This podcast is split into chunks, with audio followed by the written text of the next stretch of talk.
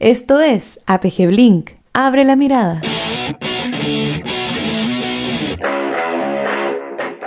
Hola a todos, bienvenidos a un nuevo Blink, eh, que es el tercer Blink de este año 2022, en el que vamos a, conversar de un tema que, es un tema que, que, revisó y que viene revisando APG Londres desde el 2019. Es el tema, ellos lo titularon Time to Think, o Tiempo para Pensar, ¿no es cierto? Que es un tema que, que surgió allá eh, de parte de ellos un poquito antes de pandemia eh, y que tenía que ver como con, con, con, la, con la intención de generar algo de conciencia o de awareness respecto de cómo eh, las jornadas de trabajo cada vez más largas estaban de alguna buena manera afectando la salud mental de muchos en el mundo del planning, de la estrategia, de las agencias, de los clientes, ¿no? Y que em, fue una situación que siguieron investigando y que durante la pandemia vieron que se complejizó mucho más con el trabajo híbrido, con, el, con, con la, como la mezcla entre los, eh, o sea, perdón, no mezcla, en como estar todos trabajando como eh, desde los Zoom y qué sé yo, eh, generando que en las encuestas vieron que la gente que declaraba estar con burnout o con mucho estrés, ¿no es cierto?, era mucha. Y, que, y, la reflexión que hacía Londres era que más allá de las cantidades de, horas de trabajo, porque es verdad que todo en, el formato híbrido tal vez somos incluso hasta más eficientes, vamos como en un tren de reuniones una tras otra, tras otra, tras otra, ¿no es cierto? Pero que más allá de las horas de trabajo había un tema de fondo importante que revisar, que era que pareciera que está quedando menos tiempo para pensar.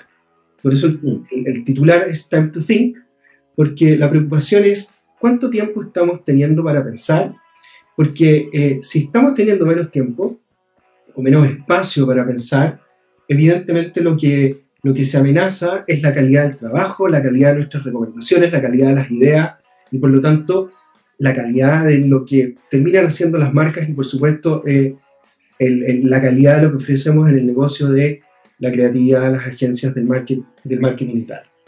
Entonces, em, revisábamos el tema eh, con Carola y con Diego, estamos acá los dos, los tres, perdón, eh, y decíamos claramente, esta es una situación que eh, evidentemente es como es más global que solamente de Londres y probablemente esté pasando de alguna manera, no sabemos en qué nivel, pero probablemente esté pasando en Chile también. Eh, y por supuesto que más allá de los planners y de las agencias, sino también en el mundo del marketing, en el mundo de los clientes. Y por eso es que quisimos eh, abordar este tema, escribimos las tres columnas que siempre escribimos, que se publicaron en la, en la, revista de la ANDA, que los invitamos a leer, y para desarrollar el tema, invitamos a un querido amigo, a Javier Traslaviña, un gran profesor, a, por lo menos a Diego y a, y a, mí nos hizo clases en la UAI, en el, el máster de innovación, a mí me hizo clases en el máster de comportamiento-consumo, que existía en esos tiempos. Eh, y eh, nada, Javier es consultor y facilitador de diseño e innovación, profesor asociado a la Escuela de Negocios de la Adolfo Ibañez, eh, director académico del Executive MBA, ¿no es cierto?, de la misma universidad. Hola Javier, ¿cómo estás? Así es, muchas gracias. Oye, pues, ¿cómo están? Muchas gracias por la invitación y feliz de, poder acompañarles hoy día, por cierto, y que podamos abrir una conversa tan raqueteconcha interesante y en en, el tiempo que tenemos disponible a propósito de tiempo para pensar. De hecho, de hecho, nos, de hecho nos, costó, nos costó juntarnos, pero producto lo mismo. Tuvimos que suspender una vez eh, y, fuera de allá no está fácil. Entonces, de primera, Javier, solamente para empezar a conversar, cuéntanos, tú leíste las columnas, cuéntanos cómo, qué es lo que te mueve o qué es lo que te parece a ti interesante de este tema. ¿Por qué es importante tratarlo?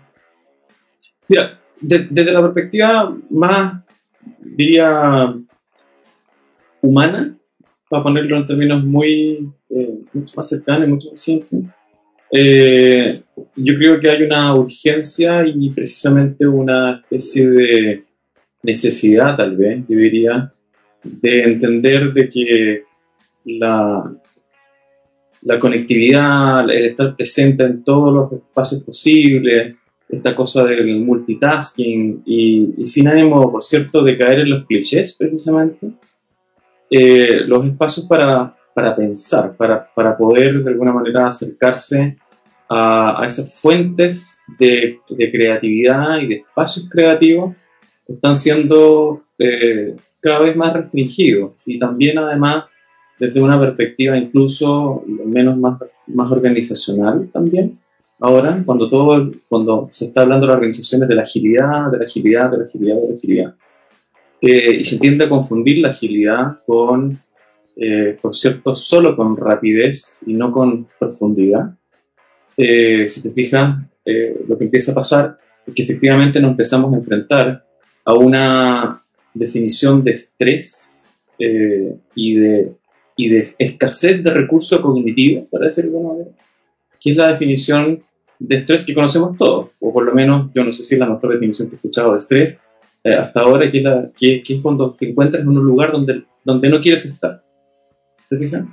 Y, y desde esa perspectiva, eh, uno tendría que entender o al menos compartir o por, por último también intelectualizar esta idea de que finalmente uh, necesitamos eh, buscar esos espacios, esos espacios donde podamos finalmente, yo diría, más que y de nuevo, sin ánimo de caer en los clichés, más que desaprender, buscar esos espacios donde poder explorar con, con interés, con curiosidad y sobre todo con espacio para hacerlo.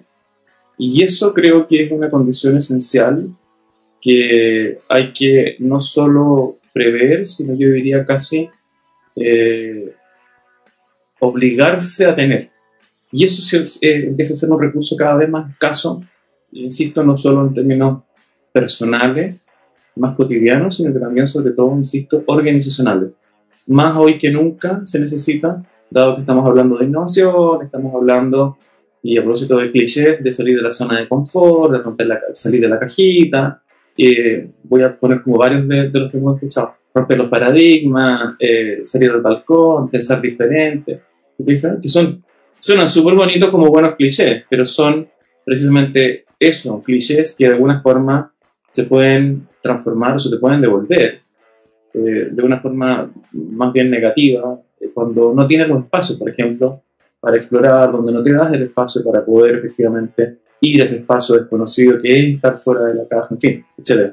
Pero eso es una conversa que también me gustaría dejarlo para, que podamos ir abriendo gradualmente el, el punto de vista. Y ahí, Javier, se nos cruzan hartos temas de lo que tú dijiste. ¿eh? un súper buen opening porque se abren distintos frentes.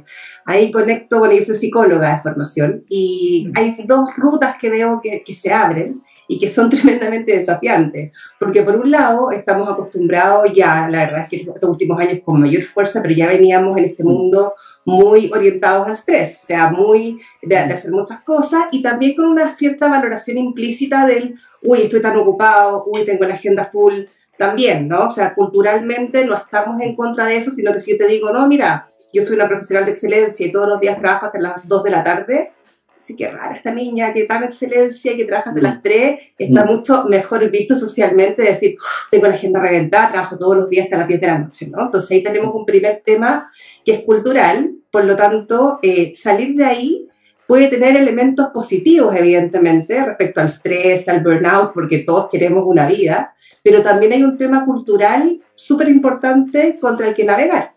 Y a nivel de lo propio, tú dijiste súper bien la palabra de zona de confort, o sea, al final trabajamos así, pero es la forma en que estamos acostumbrados. Entonces, abrirse a nuevas formas de pensamiento claramente nos desafía, decir, a ver, voy a dejar de estar tan orientada a eh, a, consolidar, a terminar cada una de las reuniones en vez de ahora y resolver. Cuando ese mecanismo ya lo tengo afirmado, ya lo tengo practicado, lo tengo aceitado, versus este tema de volver a generar los espacios y de volver a preparar la mente, que hablábamos antes, como de amoblar la cabeza, amoblar la mente de una manera distinta, para realmente poder aproximarme a contenidos que no son los habituales de tener, ¿no? O sea, ahí yo veo dos grandes temas que no son nada menores, son eh, uno psicológico y otro cultural profundo. No sé cómo lo ves tú, Javier. Bueno, pues, claramente desde la perspectiva de, digamos, quisiera volver a pues, esa linda definición de amoblar la cabeza. Eh, yo creo que la, definición de, de, estrés, eh, insisto en esa, en ese alcance, tiene que ver con con estar en, en, un lugar, insisto, donde, donde tú no quieres estar, pero convengamos también de que hay, hay un estrés también súper positivo, eh, súper bueno, para ponerlo desde el alcance del, del, concepto, que tiene que ver con, con esta idea de cuando, cuando estás motivado, cuando te sentís inspirado, cuando estás de alguna forma eh, bien desafiado o desafiada a, por ejemplo, a, resolver un problema determinado. Y eso, si te fijas, eh, tiene que ver, no, tiene que ver con, eh, con incluso con, con, horarios laborales, probablemente. Tiene que ver más bien, de nuevo, con generar los espacios para poder hacer en, en, algún momento, a de amoblamiento, el máximo de divergencia posible, salir a buscar qué muebles queréis poner, salir a buscar qué muebles, dónde los vas a ubicar, salir a entender qué espacio le vas a, dar a esos, a, esos, muebles ¿cierto? que quieres poner en tu cabeza, y luego hacer un ejercicio eh, súper aplicado y consciente de convergencia, donde tú vas a decir, ok, con esto me quedo, con esto me, eh, con esto de esto me quiero hacer cargo, y desde ahí un ejercicio bien bonito que es un ejercicio de síntesis, que en definitiva, para poner un poquito como de alcance, y repito, en la cotidianidad, eh, empieza a ser absolutamente determinante que hay que aprender a gestionar, insisto. Y desde ahí, de nuevo, lo cultural claramente eh, parece ser como que pasa por encima de esa, eh, incluso podría hablar hasta de, de técnicas, de habilidades, porque hay otras cosas que empiezan a ser más importantes que eso, eh, incluso que esas definiciones, y por cierto que esas, podríamos decir, insisto, como, bueno, experiencias de vida que uno podría tratar de desarrollar. Y tú, Javier, del mundo docente, me imagino que aproximarse a estos dos niveles, ¿no? Al tema más como de resolución rápida, resolución de procesos, etcétera, versus el open your mind, ¿no? Abramos la cabeza, divergencia, como convergencia versus divergencia. ¿Hay metodologías distintas? cómo lo trabajas tú? Hoy día hay un, eh, hay un, un alcance para, para, mí que me tiene especialmente interesado y estimulado y especialmente también diría yo como desafiado en, en el ámbito de, de, la docencia y, voy a ponerlo en esos términos más que de la docencia, digo, digo más que la docencia en el sentido de que eh, uno lo que está haciendo finalmente es generando conversaciones en torno a un determinado ámbito particular o un dominio particular, lo que yo enseño son procesos de innovación y diseño. Entonces, esos ámbitos metodológicos, si te fijas, tienen que ver esencialmente con que llega un, eh, un grupo de, de, personas que trabajan en una organización determinada, o a lo mejor alguien que viene a, formarse en esto, en, en, ámbitos como dame la receta para, para, poder ser más creativo, para poder eh, eh, resolver, eh, generar, y es curioso como, como se plantea, así como generar ideas disruptivas, lo cual es un error de base en términos conceptuales, eh, y tú te fijas que en, ese, en esa pedida, en ese lenguaje incluso, tenemos un problema eh, de, malentendimiento, de hecho, de tiempos personales y de conceptos de base, donde hay que eh, tratar de explicar de que primero lo que se necesita es un espacio distinto y donde incluso más allá de las metodologías hay principios que nutren a Design Thinking, a Agile, a Lean, que es lo que hoy día está, para decirlo en términos más prácticos, más de, probablemente está sonando un poco más, y, y, tratemos de,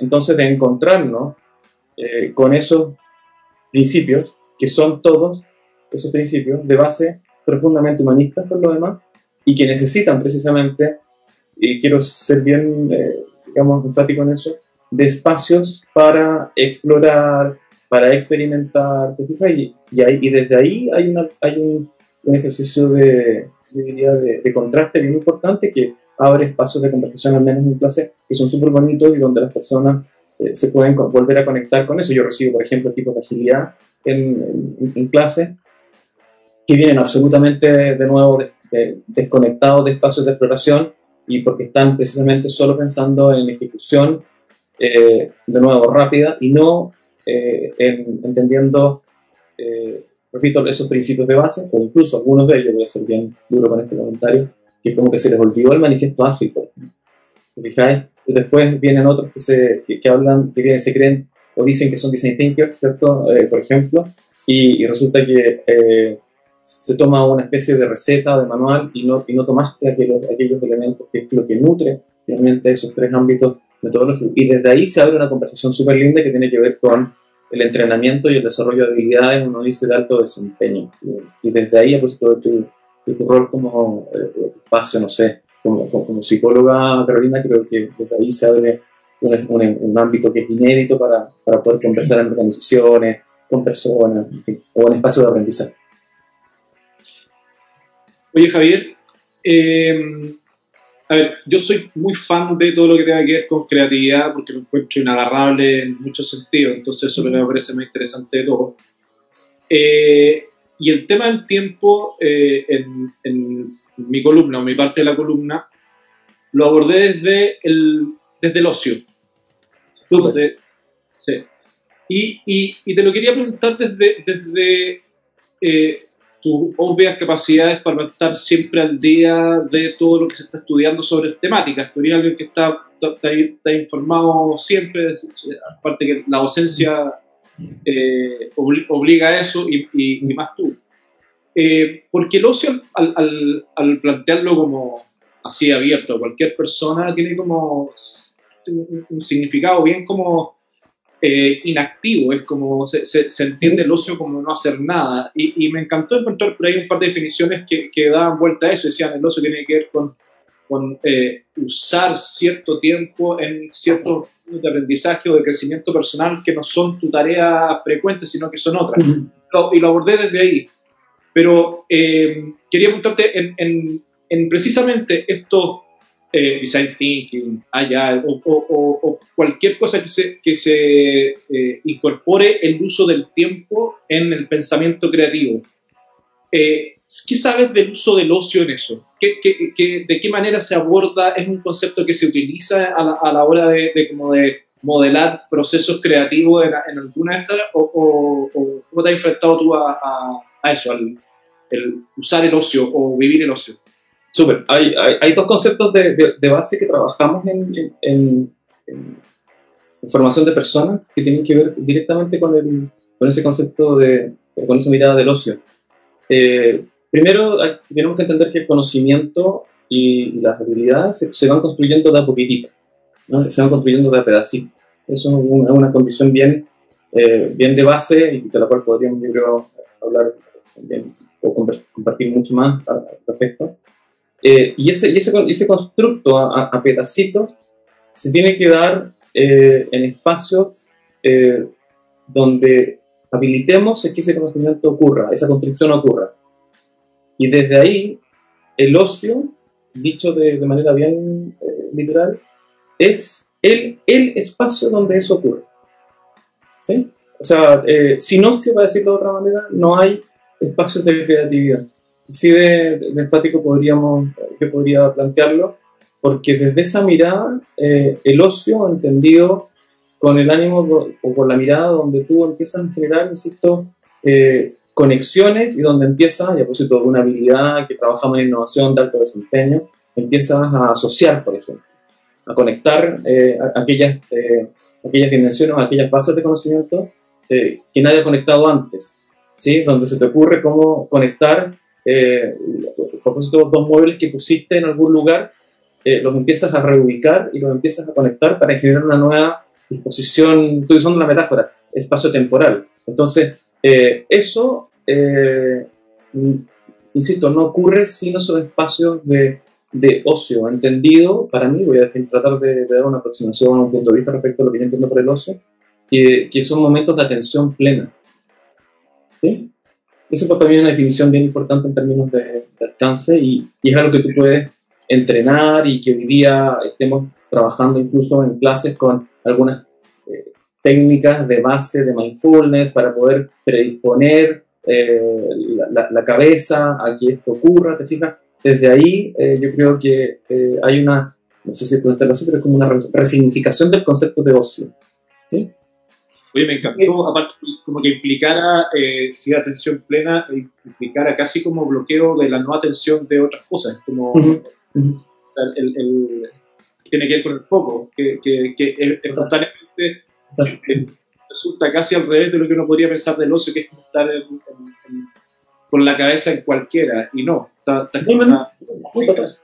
Total, eh, eh, perdone que, que insista en el, punto, es un ejercicio clave. De hecho, en, talleres de, y a propósito, perdona que lo lleve como cosas tan, tan, tan didácticas, pero en, en, talleres de formación, de desarrollo de habilidades para resolución de problemas, para procesos de innovación, nosotros, por ejemplo, de, de nuevo, de, preparación de la cabeza, de acción plena, nosotros hacemos un ejercicio que se llama el Digital Detox, por ejemplo. Tú tienes la obligación de meter tu teléfono celular eh, o lo que sea que te genere cierto grado de distracción o de no atención plena en una cajita que va cerrada, y esas son cosas que que, son, de nuevo, son prácticas que tú tienes que integrar a, equipos de alto desempeño. Dejó de ser una cosa media, así como esotérica, así media volada, así como que hoy sí, como que vamos a abrir el cerro, hagamos terapia de grupo. Es, algo de, de, equipos, insisto en la definición, de equipos de muy alto desempeño. Eh, cuando tú miras los equipos, trabajan en innovación, tienen, esos, tienen esos recursos que nos dice, bueno, eh, hay que Yo te, escucho y, y, y claro, a nivel personal, me imagino que esto es tal vez más fácil de entender y de tratar de implementar que a nivel organizacional. O sea, mm. pensando en lo difícil que puede llegar a ser eh, para una empresa que, que, no tiene ni conoce estos principios de los que tú hablabas. Mm. Eh, transformarse para poder valorar ¿cachai? estos espacios de atención plena, fabricarlos y que existan. Y te quería preguntar de eso, porque no sé si te ha tocado eh, trabajar como con organizaciones y ayudarlas a cambiar, a, transformarse en este sentido. Eh, y, qué tips o qué recetas, no, recetas es una mala palabra, pero cuál es el camino que debería eh, abrazar una organización, una agencia, una gerencia, lo que sea, para para ir a buscar este tiempo para pensar más creativamente, de manera más abierta y no solamente tan enfocado a sacar las tareas de manera rápida. Que, pareciera que se establecen como dos cosas que son como incluso contrastadas o súper distintas. Mm, mm, mm. ¿Cómo, ¿Cómo iniciáis un proceso de ese tipo en una empresa? ¿Qué hay que tener instalado de base? ¿Cuáles serían los principios que se deberían abrazar? ¿Cómo, cómo, cómo, ves eso? Porque me imagino que en nivel individual no. Solo dando la pelea me imagino que no me iría bien por Perú. Mm, mm. Mira, hay, para mí yo, diría que hay, hay, tres conceptos de entrada que hay que tratar de alguna manera de posicionar y sobre todo de, de, enfatizar y si es que no, por qué no decirlo así, incluso hasta como de expresar. Eh, primero quiero, cuando trabajamos en organizaciones, la, la, la, pregunta que me hacían en términos no solo eh, personales, sino que también hacia eh, empresas que están buscando espacios, nuevos espacios, insisto, para como conectarse mejor con los clientes, para desarrollar nuevos productos, para pensar en nuevos servicios. Primero hay que poner el foco donde hay que ponerlo. Mira la, la, trivialidad que voy a decir, de que no es la empresa la que hace proceso creativo, no es la empresa la que hace innovación, no es la empresa la que hace eh, resolución de problemas de base, no sé, mejora continua, lo que sea, sino que son las personas. E, eso, eso, mira la novedad que estoy diciendo, eso es súper importante de volver a ponerlo en foco. Y eso yo creo que es una súper buena noticia y, que, cito, en, en altas organizaciones, organizaciones conformadas por personas, donde hay un liderazgo que tiene que tomar la decisión de mover a un equipo hacia un espacio eh, de, de, oportunidad que está ahí, por ejemplo, latente, eh, eso es un ejercicio de base que hay que poner, eh, entonces, un concepto de base que hay que poner para entender de que no estamos hablando de entrenamiento, de alto desempeño y desarrollo de habilidades en. Por lo tanto, en una organización, en práctica, tú tienes que entrar midiendo esas habilidades, generando espacios para entrenarlas, generando espacios para compartirlas. Eso es, un primer, es una primera aproximación.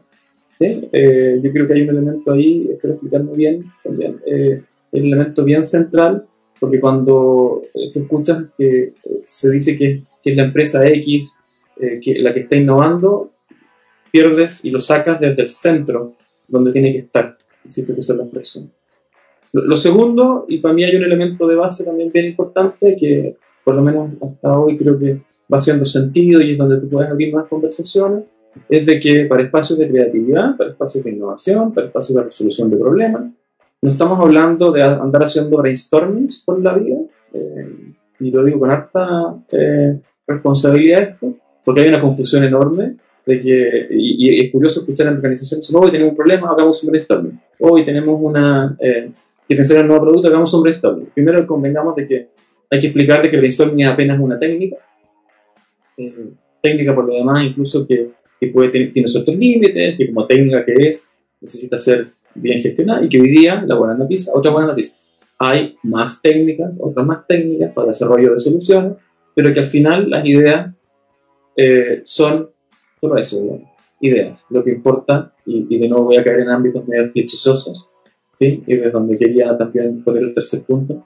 eh, lo que tiene que importarte más bien es la definición del problema más que la solución. Pero desde ahí entra, yo creo, la tercera, el, el tercer, eh, para mí, aspecto clave y que tiene que ver con, ok, definamos qué es un problema a resolver. Y, y entrar en, en ámbitos de, de conversaciones que son, uno dice, y es bien bonito por plantearlo así, por lo menos a mí me resulta, medio, incluso hasta medio esotérico ¿no? eh, para, para organizaciones. Cuando tienes un liderazgo te fijas, alguien que promueve una conversación de ese estilo, eh, se abren súper buenas conversaciones donde empiezas a hablar, por ejemplo, de reframing, de reencuadre de un problema, eh, de cuando logras pasar a, en una organización, y este es el tercer punto, la protección de referencia, y es lo que, lo que plantean, por ejemplo, de tu, de tu pregunta, Carolina, de la, todas las metodologías, sin excepción, Design Thinking, Lean, hay, plantean de cómo tú tienes que facilitar en un equipo el pasar de, de ámbitos que son súper concretos ámbitos súper abstractos. Eso en algunas organizaciones convengamos que es una esoteria así máxima. Y eso, cuando tienes, liderazgo, cuando tienes liderazgos, insisto, que lo, que lo promueven, ya empezamos a hacer lo que hay que hacer en una organización, que es transformar de nuevo la forma de pensar. Y, y después, si lográis hacer transformación cultural y esas cosas, ¿sí? Eh, perfecto. Pero primero convengamos que el foco está entonces en la persona. Oye, Javier, y ahí ya que, ya que levantaste el punto ahí de lo, de lo, esotérico y también como de la lógica de las barreras, lo que me surge, a mí me encanta el mindfulness, pero no lo tengo, lo tengo como para los otros espacios, ¿no? No, no incorporado en la resolución o en el mundo laboral. Entonces, justamente ahí, si, si me podías ayudar con el ejemplo personal en el fondo, porque si uno es muy resolutivo y que está siempre la lógica que tenemos la mayoría, ¿no? De, de ser súper eficiente, resolutivo, rápido, en, la, en, en, buscar ideas y en encontrar soluciones. Eso es como la tónica del tiempo y lo que valoramos correctamente. Ahora, me imagino que si hay un espacio que estamos generando y que es un espacio, como tú dices, de la lógica del mindfulness, es decir, dejar de tener la atención puesta en miles de cosas, sino que más bien liberar ese espacio para que otras cosas surjan, no siempre va a haber un output. ¿No? O sea, hay, eso es más, bien un proceso, es más bien una disposición de los elementos para que surjan nuevas ideas sin estar tan orientado al resultado. No sé si lo entiendo bien o no, y cómo tú sientes que deberíamos manejar esa como ansiedad de no tener un output, no tener un resultado, sino que más bien de generar un proceso que permita cosas. Sí, mira, si, si entiendo bien el, pregunta, Carolina, o el punto que estoy haciendo, eh, déjame llevarlo a una cosa súper práctica. Eh, hoy día, en, cuando, cuando, tú entrenas habilidades en organizaciones y en personas, eh, finalmente, y lo digo con harta, como también, no sé, felicidad sería la palabra, uh, podemos integrar técnicas de respiración efectiva, técnicas de, de, presencia plena, técnica me refiero, que es lo que ha logrado conceptualizar mindfulness en organización. Y eso tú lo, lo, lo, puedes llevar y lo estamos llevando hoy día a, a equipos de alto desempeño. Y eso, y eso es muy interesante como, como ejercicio práctico y sobre todo como eh, espacio, o de nuevo, repito, técnica para generar eh, resultados eh, esperados y a propósito de la ansiedad, ¿cierto? Donde cambiamos donde logras resignificar la ansiedad hacia algo más bien que, con lo cual convivimos todos los equipos que hacemos innovación, que es gestionar incertidumbre. Cuando tú logras eh, abrir la conversación de nuevo de que lo que vamos a hacer es aprender a gestionar incertidumbre, yo creo que si eso no tiene que ver con mindfulness, no sé con, no sé con qué tiene que ver.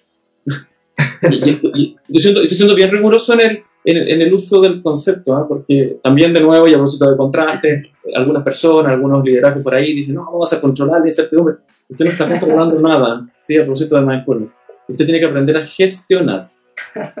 y a tolerarla Pero, un poco, ¿no? Y además los tiempos que evidentemente son más inciertos que nunca. Bueno, ¿cachai? O sea, ahí aparece una, eh, un, un, espacio de nuevo de, de oportunidad yo creo, de incluso a propósito del día, eh, hoy, como estamos, de que ya sabemos cómo se siente la incertidumbre, ya sabemos qué es la incertidumbre, eh, ya sabemos incluso cómo, cómo afecta en nuestra vida cotidiana de manera mucho más clara. No voy a decir bendita pandemia, pero de alguna manera Algo aprendimos. ¿Por qué, no, ¿Por qué no plantearlo así? Entonces, ya que sabemos todo eso, entonces ahora, y, y a propósito de mindfulness, eh, entendamos cómo, cómo podemos aprender a gestionarla. Eh, y desde ahí yo creo que se abren conversaciones muy interesantes, muy interesantes. Bueno, oye Javier, eh, me quiero remontar hace como 200 millones de años cuando me hiciste clase. Uy, qué tiempo, qué miedo. 94. Me acuerdo que ese máster tenía un viaje entre me encantó, que era Sí. San Francisco, Silicon Valley y todo, y todo, Sí. y todo, una vuelta ahí súper entretenida que, que hicimos. Eh, visitando varias empresas y yo quedé fascinado con IDEO y me acuerdo que era de las eh, compañías, eh, no sé, pues, de generadoras de soluciones, Sí. un montón de cosas que, que fue más impresionante. Recorrimos ahí por dentro, parecía un, Mm. un- una- una especie de tour y entre medio de una oficina donde estaba gente trabajando. Eh, y qué pegado, y me acuerdo que era una de las, de las compañías y, y marcas que, que tú también hacías mucha referencia cuando estábamos en, en- en las clases. Te quería preguntar sobre el tema del tiempo. Tú que has estudiado esa compañía, tú que has estado dentro de generadores, incluso del design thinking y todo, esa, todo, ese, todo esa, eh, todo ese concepto y metodología.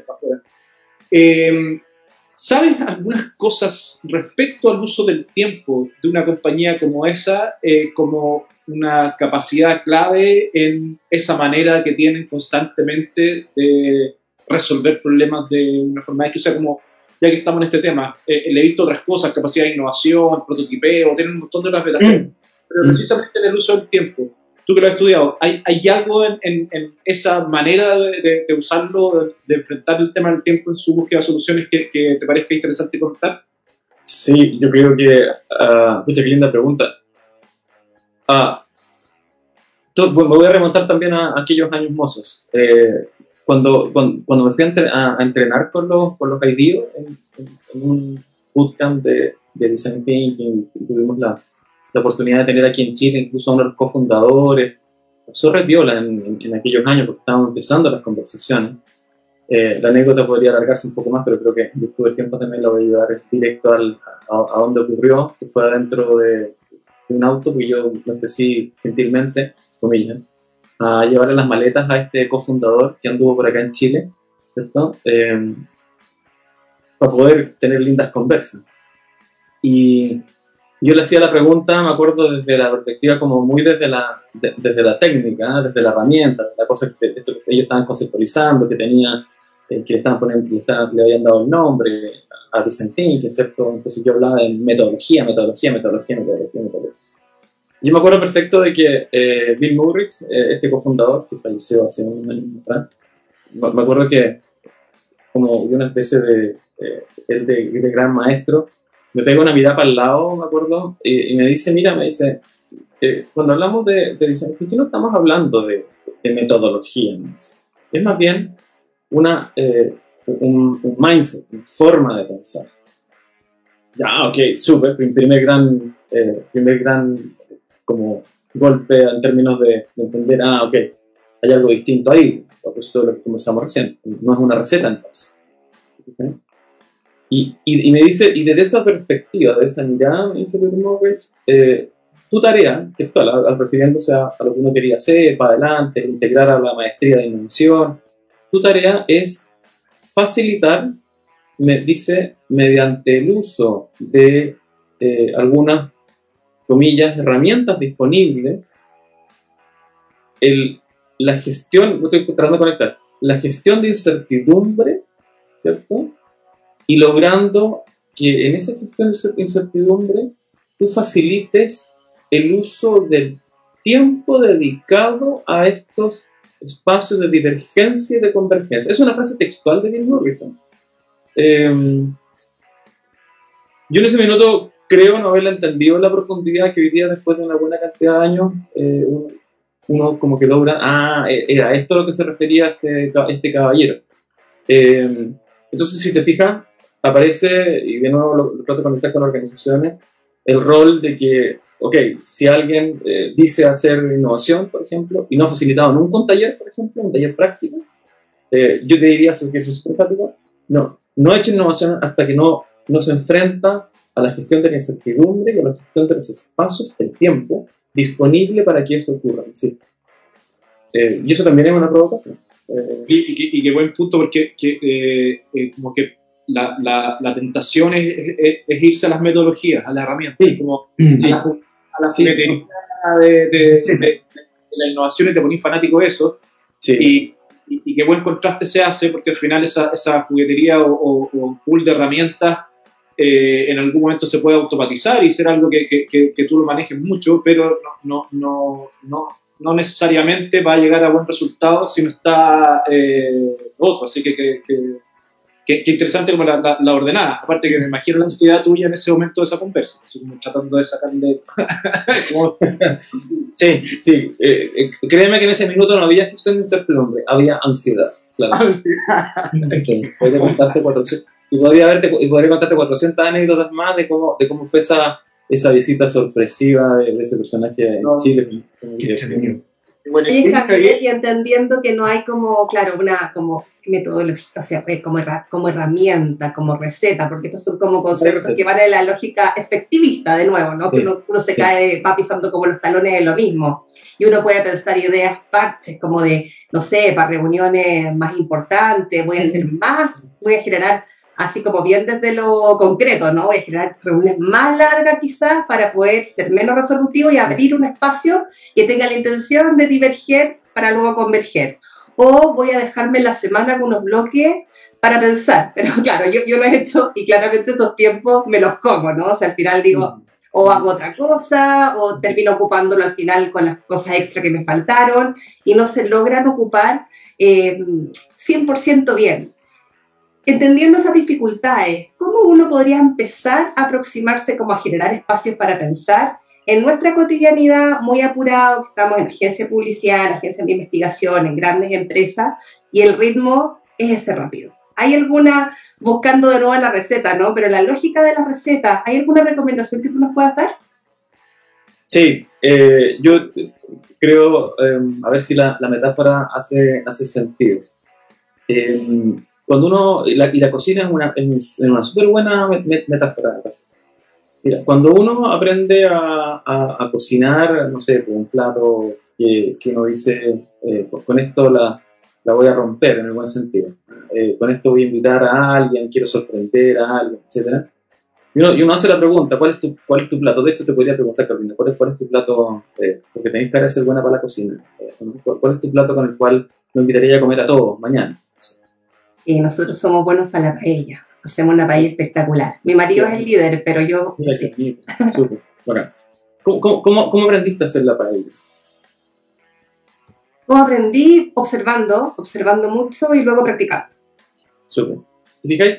Primero, cuando tú dices observando, seguramente observaste un, un- un tutorial, una, una buena receta, eh, pero convengamos de que hoy día, tú estás ahí con todo, hoy, después de, de- de horas y horas de práctica, tú llegaste a un, a un estado de maestría particular, entonces podríamos decir incluso de que observar la receta eh, o aprender una receta es para principiantes, ¿no? Eh, y hoy día entonces la, el espacio de oportunidad te lo dan otras cosas. Eh, el saber, ¿cierto? Eh, y esa conversación con tu marido que deben ser fascinantes en torno a, a cuándo es el momento de, de echarle más caldito a la paella, cuándo es el momento particular de echar la proteína en la paella, cuándo es el momento de bajar el fuego, de sacarla, ¿te fijas? Eso, eh, eso no está en la receta. En, en el ejercicio comillas, metodológico, por eso hablamos más de mindset, forma de pensar. La, rece- la receta, eh, eh, digamos, la, la forma de pensar es exactamente asociada a esta, a esta metáfora, donde, insisto, la receta, repito, eh, para que se entienda, es para principiantes. Y eso no, no es despectivo, que se entienda súper bien. Es un estado inicial de aprendizaje. No te entiendo, te entiendo, No es porque eh, decir que es es súper buena la, la metáfora, porque uno piensa y dice, claro, al principio es by the book, ¿no? O sea, veo cómo se hace, lo observo, estudio, veo distintas recetas, etcétera, que es un poco lo que, a donde estamos. Después uno empieza a practicarlo. Pero después si viene un espacio donde surge la magia, que es cuando uno le mete como su toque, ¿no? Que esa es la parte que seguramente no se enseña, sino que más bien se generan las condiciones para que eso pueda surgir. Y, y caché que en cocina es donde las conversaciones entretenidas recurren. Y, y, si me permitían hacerlo como una especie de minuto Netflix, no sé si han visto eh, Chef Table, ¿alguna vez han visto? Eh, sí. La temporada, creo que la temporada 1, eh, pero hay un capítulo muy lindo de una monja zen, no sé si que creo que es, es la, el segundo capítulo de la temporada 1 o 2, ahí me falló un poquito la memoria. Pero llegas, puedes llegar en cocina a un estado de maestría, que es donde yo creo que ocurren las conversaciones entretenidas cuando estáis, imagínate, alrededor de, una, de la preparación de una, de una paella, tan temprano en la mañana yo empezamos a hablar de paella, y ella dice que cuando desaparece el ego, florece la creatividad. Eh, listo, son esas cosas que uno dice, y, una monja zen que cocina, ¿verdad? y ella hace toda la referencia respecto de la cocina, y, hace, y habla de este momento cuando dice que es el momento donde, cuando desaparece el ego, y es el momento donde florece la creatividad. Interesante. Interesante. Hay, que darle, hay, que darle, vuelta. Con esos mensajes, ¿ah? Cuando, cuando desaparece el ego, aparece la creatividad, no quedarse pegado en las recetas, tal vez eso sería como, como esa, esa salida rápida, el recetismo, cualquiera sea la fórmula, la metodología, pareciera que no nos va a dejar avanzar tampoco. No, claro. Mucha cosa eh, muy interesante y, y, dan ganas de seguir ampliándolo. De hecho, ya te decía, te quiero volver a reconectar porque estamos tratando de planear un, un programa con, con, la Católica en donde queremos pedirte ayuda y, y, vamos a seguir en este tema, pero por ahora, mil gracias. Ya nos pasamos, se nos pasó volando el tiempo. Eh, pero te quería dar muchas gracias por, por, ayudarnos a entender más de este tema que nos parece a todos súper, súper importante, además de, además de muy entretenido. Sí, por lo demás. Nada, muchas gracias a ustedes por la conversa. Están haciendo un trabajo súper lindo y, y de nuevo, a propósito de tiempo, generar plataformas, espacios para poder conversar, para poder reflexionar en, torno a ello, eh, yo creo que es de un valor enorme, así que se les agradece a ustedes la invitación y la confianza de nuevo para pa volver a, a, a, conectarme con, con exalumnos, Bien. para decirlo mejor. ¡Qué miedo! Encantado de conocerte, Carolina. Muchas, muchas gracias. Igualmente, gracias, Javier. Que esté muy bien, muchas gracias. Esto fue APG Blink.